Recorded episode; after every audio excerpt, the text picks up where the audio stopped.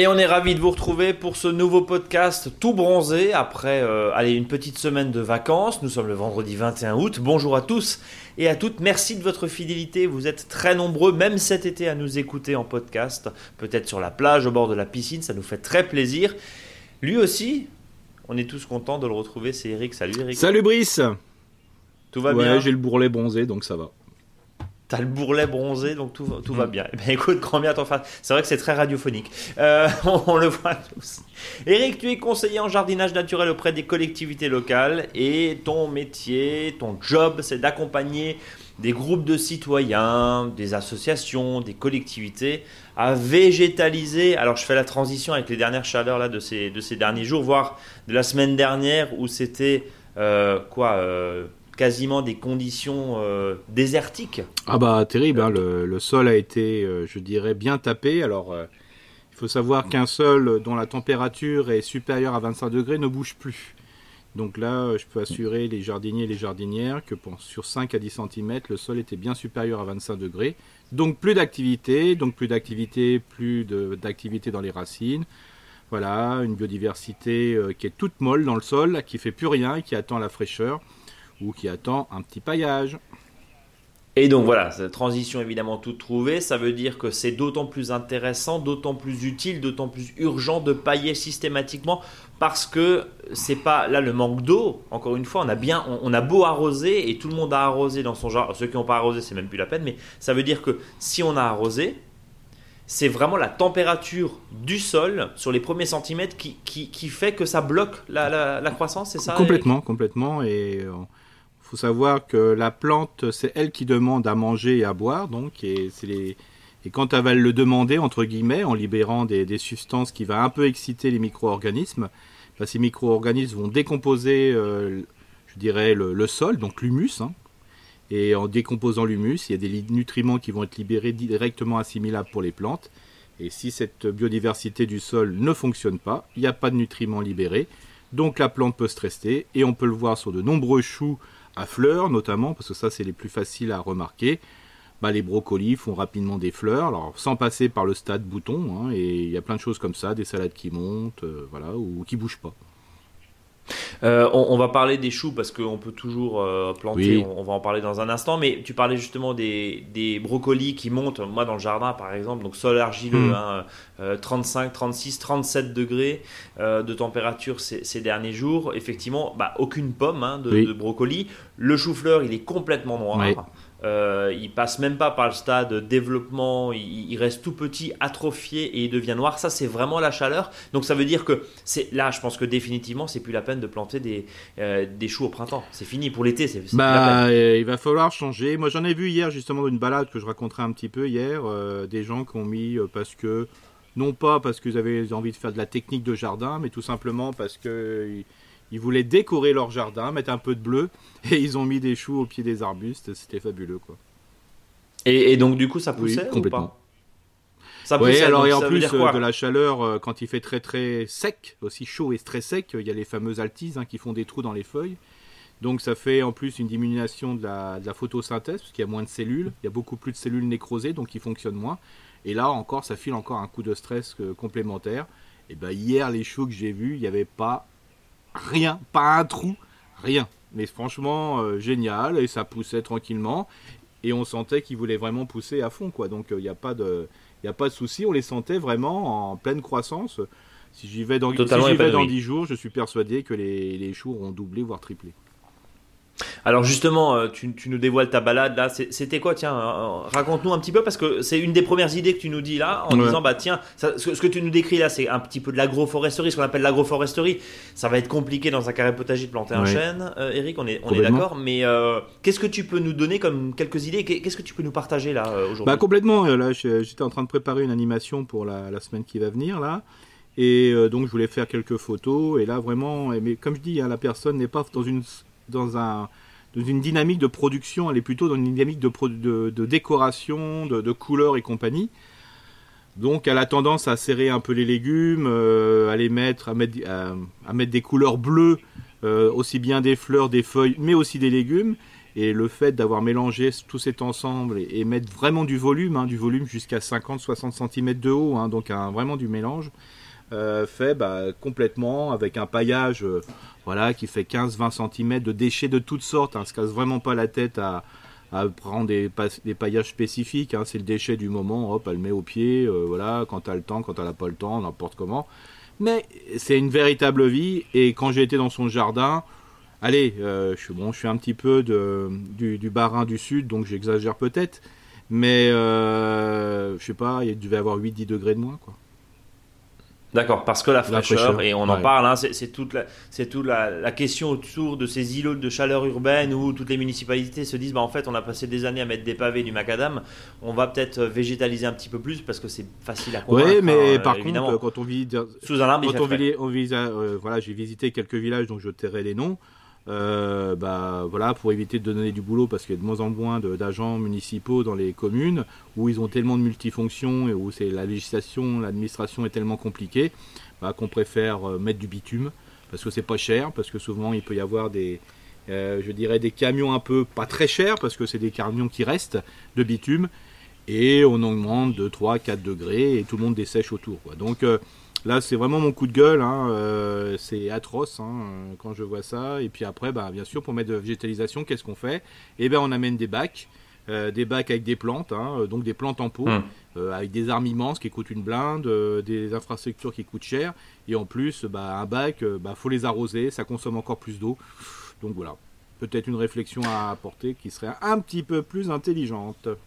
On, sort du cadre effectivement là, mais, mais c'est intéressant aussi parce que finalement chacun est citoyen et chacun euh, a voté. Alors c'est passé hein, les municipales là, mais ce, que, ce que tu nous dis c'est que en fait on est en train de recréer des espaces de végétalisation alors que très clairement planter quatre roses et, trois herbes folles c'est pas ça qui va descendre de 3 non, Bah non parce que les, les, plantes, les, les, sols sont complètement imperméables. Hein. Euh, et euh, un sol qui est complètement imperméable, euh, bon ben voilà, après on voit aussi que dès qu'il y a une pluie, ben, celui qui est en bas, ben, il se prend toute la flotte. Et surtout ce qui est, ce qui est important, c'est que ça, ça, crée de la chaleur, et la chaleur ne diminue pas les, les, la nuit. Et donc souvent quand on dit la canicule, on parle de canicule quand c'est les températures qui sont hautes la nuit.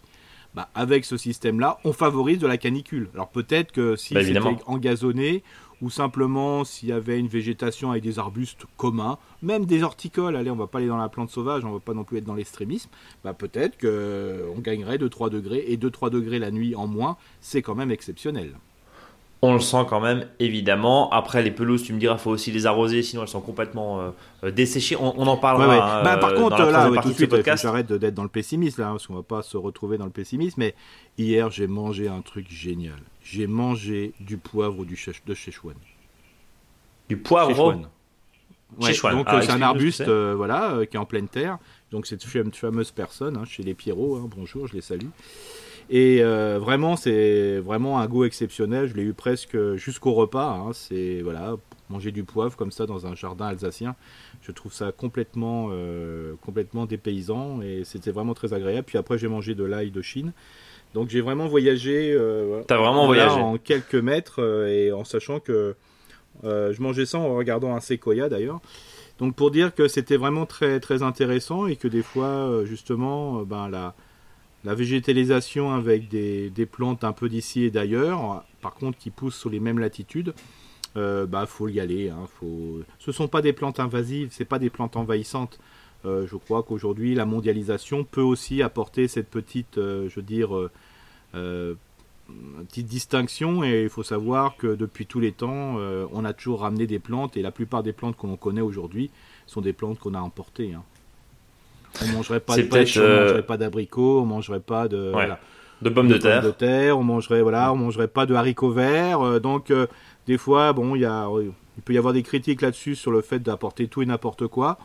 Peut-être, mais si on, on amène des plantes, je dirais sauvages d'endroits sauvages, euh, ça peut être aussi intéressant. C'est des fois la, création horticole qui peut des fois poser des problèmes parce qu'elle est des fois sans pollen, elle est sans pas grand, il n'y a pas grand chose, il n'y a plus grand chose dedans. Mais euh, je crois qu'on peut, l'exotisme fait partie aussi du quotidien du jardinier et de la jardinière.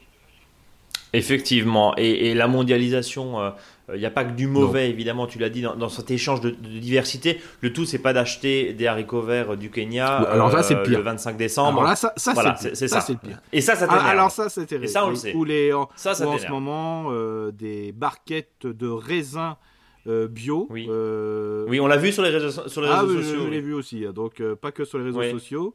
Voilà, donc là, faut bio, hein, d'accord, mais bon, il faut peut-être peut-être voir ça autrement, quoi. Bon, en tout cas, après ces coups de gueule et cette petite balade dans ce jardin-là, c'est intéressant mm. ce que tu nous disais parce qu'on apprend finalement que, que bah, ces arbres, ce poivre-là, mm. en, l'occurrence, on peut très bien le faire pousser sous nos latitudes. On va passer à la partie agenda. Alors la lune est toujours descendante, c'est bien ça, Eric? Euh, rappelle-nous, lune descendante, plante. période idéale pour planter. planter planter, tripoter du sol et tout ça. Hein, c'est vraiment euh, tout ce qui n'est pas semis, euh, tout ce qui n'est pas greffage, tout ce qui ne va pas forcément monter. Donc là, on peut y aller. là, c'est très terrien là. C'est très terrien. Alors, les salades d'hiver, les poivrons, on, peut encore y aller, et tous les choux, évidemment, pour cet hiver, pour cet automne, pour ce printemps prochain. Même. Oui, tout ça, justement, parce que là, souvent, les gens disent Ah, les poireaux, c'est trop tard. Bah, je dis non. Moi, je sais qu'avec mon papa, euh, c'était le seul qui avait encore des poireaux en mois de mars, avril, mai. Parce que là hum. de l'année d'après. quoi. Hein. Donc, bien sûr, euh, ce sont des poireaux. Alors, souvent, ce sont des poireaux qui sont, qui sont tellement jeunes qu'ils risquent pas d'être trop attaqués par la mouche euh, ou le papillon. voilà. Et donc, même s'ils sont un peu attaqués, ils vont redémarrer après, quoi. Hein. Alors justement, là j'ai vu quelques vols de papillons du poireau, que les gens revérifient un petit peu. Alors il y a une solution qui est radicale, euh, quand des fois on le voit, parce que des fois c'est trop tard maintenant, ils ont piqué. Euh, ce que, Des fois, ce que je conseille, et d'ailleurs c'est aussi des conseils que font d'autres jardiniers, c'est de tout enlever les poireaux, alors de les sortir du jardin, euh, même s'ils sont piqués parce que pour l'instant la mouche ne s'est pas développée, et de, les, de bien les nettoyer, de les couper en deux dans la longueur et dans l'épaisseur, de faire, de mettre au congélo ben, le blanc et de l'autre côté le vert, de manière à faire sécher très rapidement pour la soupe. Et il y en a, y en a maintenant, ils sortent avant le 30 septembre, ils sortent tous leurs poireaux. Voilà, pour éviter justement la mouche. Mais, mais la mouche, c'est plutôt quand il fait chaud. D'ailleurs, c'est en, pleine saison, là. Oui, il, mais fait, chaud. Et comme ça, quand on va s'installer, au principe, la première dizaine d'octobre, les poireaux commencent à se déformer. Après, c'est foutu. Après, c'est foutu. Et ça passe effectivement l'hiver avec euh, tout ça en, dormance et on se retrouve avec des poireaux l'année prochaine. Qui voilà, c'est pour ça qu'il y en a qui font comme ça, surtout les poireaux, et puis ils mettent au congélo. Alors je sais que c'est pas forcément la, meilleure forme, parce qu'on espère que les poireaux puissent passer un peu l'hiver, euh, surtout l'automne et l'hiver, enfin le début de l'hiver. Mais voilà, ça peut être une solution pour ceux qui sont infestés par la, mouche euh, du poireau. Bon. Euh, autre point, les salades, on en a déjà parlé il y a 15 jours dans le podcast si vous étiez avec nous, chers auditeurs, chères auditrices, mais euh, là on prépare, alors on évite, j'imagine, les journées où il fait 35 degrés, on préfère euh, de planter le soir et non pas la journée, parce que là, en, un coup de soleil, on a non, ouais, Eric, ton témoignage là-dessus, tu, tu m'as appelé... je sais pas, j'avais pas vu qu'il y avait un coup de soleil, pourtant tout ce qu'il fallait bien, bah, j'ai perdu la moitié des salades desséchées. Hein. Desséché, mais, mais radical. En ah, mais complètement, hein, c'était euh, du paillasson. Hein. Bon, donc veillez évidemment et préférez les journées où le soleil, on va dire, brille un peu moins. Euh, C'est ça. et, plutôt, et plutôt planter le soir pour que la salade puisse euh, prendre un peu de. Voilà. Un peu. Et puis, passer en ce moment, je l'ai fait ce matin, chercher des cajots, vous savez, les grands cajots à salade, là, ou à choux et compagnie. Et je vous invite à couvrir vos choux, et vos salades dans la journée quand vous venez de les repiquer. Voilà, ça permet de les ombrer. On peut aussi euh, rajouter éventuellement un voile de croissance, mais pas coller bah, dessus, mais avec un châssis. Voilà, surtout pas coller, mais vraiment créer de l'ombre, créer de l'ombre. Ou si on a encore des haricots grimpants, les mettre euh, éventuellement au pied. Hein. Je, je, parle sur ton contrôle, c'est ce que tu nous disais euh, la dernière fois.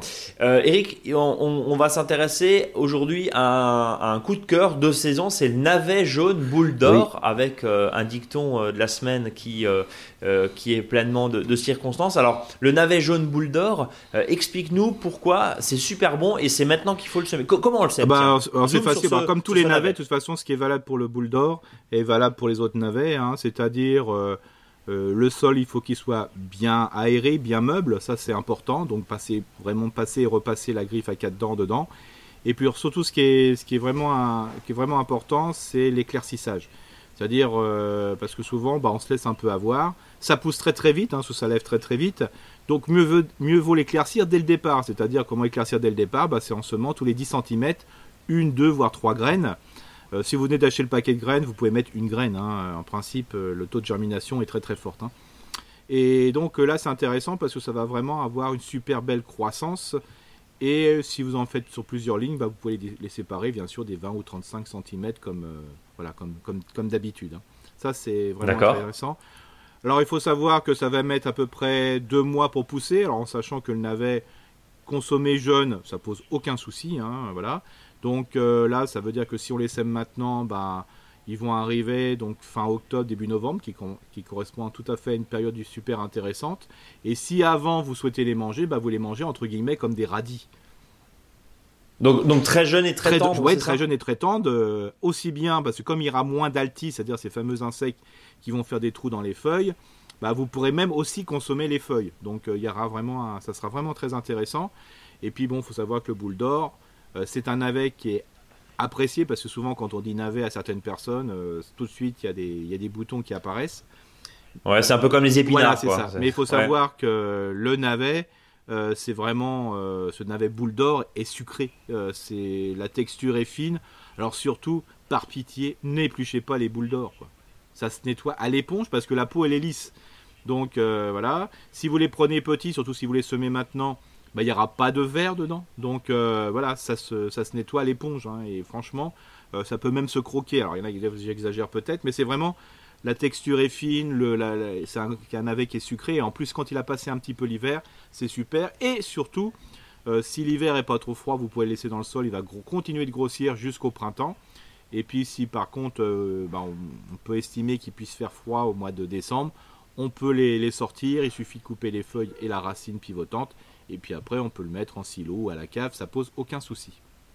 Donc c'est un navet qui se garde très très bien évidemment. Euh, en hiver, tu le disais, en silo. On, rappelle juste le principe du silo. On aura l'occasion d'en parler évidemment euh, cet hiver. Mais alors moi, mon, mon, silo qui n'est pas un silo, mais c'est dans le même principe.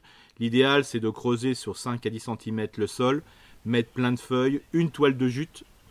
Les légumes, euh, par exemple les céleris raves, les navets, les carottes, les panais, euh, voilà, en enlevant les racines. Éviter de les nettoyer de terre. bien sûr, il ne faut pas les sortir quand, euh, la terre est trop collante, bien sûr. Mais vous remettez une toile de jute dessus, puis plein de feuilles dessus. Alors là, vous pouvez faire votre, votre tas de feuilles dessus. Et au fur et à mesure, vous les récoltez. Bon, eh ben, en tout cas, c'est un mode de conservation ou éventuellement à la cave, mais c'est vrai qu'en silo, il y a quand même une humidité peut-être qui, est plus C'est ça, voilà, et ça, respire mieux. Ça pourrit pas. Ah oui, aussi un truc là, parce que là, je vois des gens qui font des petites bêtises. Euh, je l'ai vu encore ce matin.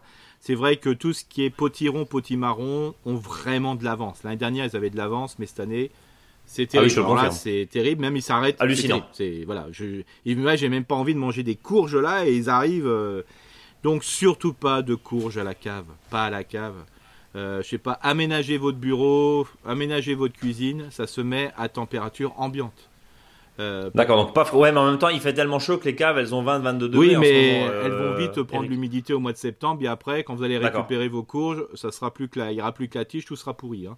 Donc surtout pas de courges à la cave. Attends, attends, est-ce que fini oui, ah, pardon, ah. pardon. Alors, il y en a même qui font un truc super. Ils prennent de l'huile d'olive et avec un chiffon, ils frottent les, leurs courges avec de l'huile d'olive. Pour le, pour le bronzage mm, Pour la sensation. Non, pas pour la sensation non plus. C'est pour, euh, je veux dire, elles pourrissent beaucoup moins parce que les, les pores de la, de la courge euh, sont moins, je veux dire, moins ouverts et ça évite justement trop d'échanges gazeux et peut-être des infections suite aux champignons. Donc, euh, Donc on tartine ces voilà, d'huile d'olive. un chiffon et puis vous mettez de l'huile d'olive de suite et puis vous les, vous les lustrez.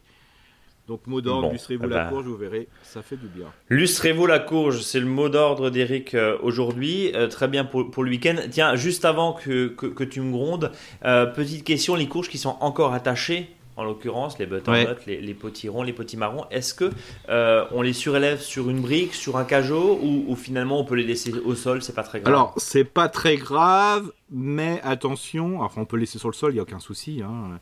Sauf que des fois on peut être surpris parce qu'il y a le rongeur qui va creuser par en dessous. Ce qui ne fera pas si vous mettez sur une tuile ou sur un cajot retourné. Donc idéalement, peut-être quand même les surélever. Ouais, surtout les grandes courges. Hein. Là, il n'y a pas de souci. Oui, parce que c'est dommage effectivement de. Et voilà. et là, le problème de la courge, c'est l'intégrité de la courge, comme je dis souvent, notamment des courges rondes, euh, tout ce qui est potiron, euh, jaune de Paris. C'est que dès qu'il y a une blessure, ça pourrit. Ouais, donc il faut vraiment faire attention. Et encore une fois, quand on les a récoltés très précocement cette année, on tartine la courge. Ouais, et puis surtout quand vous les, les coupez, euh, gardez bien ce pédoncule. On n'arrache pas comme ça. On vient avec un sécateur et on fait ça propre. On fait ça propre parce que là aussi, euh, les, la première zone d'infestation se fait au niveau de la blessure euh, du pédoncule, hein, donc de la queue de la courge. Euh, Eric, euh, juste euh, avant de, terminer ce podcast, j'aimerais qu'on parle de la, de la, pelouse, des gazons, qui sont très maudits cette année et qui sont secs, mais finalement chaque année. Alors, tu, me disais avant de, débuter là l'enregistrement de ce podcast, c'est trop tôt, on va peut-être pas en parler là du gazon, mais, mais globalement, toi, tu es plus pour une, comment dire, un ressemis, une repréparation de gazon en automne que au printemps. Ça c'est ça c'est clair pour toi parce que les printemps sont trop chauds et, c'est contre-productif. Et puis surtout qu'il fait après euh, une chaleur d'enfer donc euh, ça sert à rien quoi. Ouais, il vaut mieux les pluies d'automne en gros. Hein, et c'est de plus en plus vrai. Mais quels sont les, petits conseils que tu peux nous donner? On, fera un podcast spécial bah là, il faut en on profiter. parlera justement gazon, mais là il faut en on prépare le sol comment Il faut en profiter, surtout que quand il y a eu des grosses averses là, bon le sol c'est un petit peu, euh, je veux dire, retapé. Et surtout ce qui va se passer, c'est que la pluie euh, le, peu de pluie qu'on va avoir va faire qu'il va y avoir ce qu'on appelle un faux semis. C'est-à-dire que les graines de non-gazon vont lever plus vite que celles de gazon, que de ce qui existait. Quoi. Donc c'est le bon moment de pouvoir euh, enlever ces plantes indésirables, notamment il peut y avoir euh, voilà, différentes plantes qu'on retrouve facilement dans, dans, les champs et compagnie. Donc là, il faut en profiter pour enlever, en profiter pour enlever les plantes à racines pivotantes, tout ce qui est pissenlit, euh, à enlever euh, voilà euh, ce qu'on appelle le lierre aussi terrestre hein, qui fait alors le lierre terrestre c'est pas du lierre commun hein. le lierre terrestre c'est ce qui va faire des, fleurs bleues. Voilà c'est le bon moment de préparer son sol de passer des coups de griffe dedans même si le sol est complètement nu. Justement ça va ça va remettre au jour je dirais des graines qui à la première pluie vont germer. Et ces graines qui vont germer sont souvent des plantes que vous ne souhaitez pas. Donc ça permet de redonner un coup de griffe dedans et quand vous redonnez un coup de griffe dedans, c'est ce qu'on appelle la technique du faux semis. Voilà, et donc là, le qu'on utilise d'ailleurs aussi au potager, ah bah, complètement, hein, le, faux semis. Donc là, tout ça va, et en prévision, justement, dans 15 jours, 3 semaines, un mois, d'ici mi-septembre, fin septembre, là, on va pouvoir reparler ensemencement avec un, vrai gazon. On va voir d'ailleurs plutôt euh, gazon rustique que euh, le beau green de golf qui demande beaucoup d'engrais et, beaucoup de et beaucoup d'arrosage. Mais on, reviendra évidemment euh, là-dessus. De toute façon, vu la qualité des sols en ce moment, euh, c'est même pas début septembre, c'est même pas mi-septembre, mon avis, c'est fin septembre. Ah, c'est début octobre. complètement. Fin septembre, début octobre, ouais. Ok. On, aura l'occasion évidemment d'en reparler en fonction des, conditions météo, euh, bien sûr, mais euh, là, ça permet déjà d'avoir des, premières idées de, réaménagement et puis bah, pas forcément mettre du gazon partout. Hein. tu, es adepte de la prairie fleurie, des espaces un petit peu massifs. Complètement, et puis peut-être que quand euh, il y a des courges qui ont un petit peu, mm, voilà, qui sont un peu divaguées sur votre pelouse entre guillemets, peut-être profitez-en pour peut-être agrandir cette zone potagère euh, et plutôt planter des courges. De toute façon, euh, au moins ça couvre le sol, quoi. Bon, eh bien, écoute, en tout cas, on a, on a bien noté la subtilité. Mon cher Eric, on arrive presque à la fin de ce podcast. Oui. Mais on ne termine jamais un podcast On s'aime fort sans le faux dicton. Eh oui, ça en rapport avec justement les, les fameux navets boules d'or. Donc quand le jardinier opte pour des boules d'or, il sème au dernier carat. Mieux que c'est beau. L'amoureux des belles plantes, des beaux légumes et des beaux mots et des bons et beaux oui, mots. pas de publicité s'il te plaît? J'ai dit non, des beaux mots. Non, je plaisante. Beaux mots? Ah, ah, bonjour à eux. c'est une blague entre toi et moi, celle-là. Euh, voilà, bon, ça c'est fait. Non, non, mon jardin bio, tout va bien. Euh, Eric, on se dit euh, à la semaine prochaine en pleine forme, encore plus bronzé, un peu moins desséché puisque les températures vont vite redescendre ce week-end. Et puis, vous qui nous écoutez, n'hésitez pas à vous inscrire à notre newsletter, à nous rencontrer plutôt, à nous rencontrer, à nous suivre même sur Facebook, sur Instagram. N'hésitez pas à noter ce podcast, à commenter ce podcast. Vous êtes nombreux à nous laisser des petits commentaires, ça nous fait très plaisir, à nous mettre 5 étoiles sur vos applications de podcast préférées. Bref, dites-nous que vous nous aimez, ça nous fera plaisir. Euh, et puis, euh, on se donne rendez-vous évidemment la semaine prochaine. J'allais dire même heure, oui, mais en tout cas même endroit. Eric, je te souhaite une très belle fin de journée. Bah merci Brice, puis de même. Hein. Un très beau week-end bah, euh, pour ceux qui nous écoutent là vendredi, samedi. Et puis bah, portez-vous bien, prenez soin de vous évidemment. Et à très bientôt. Salut à tous.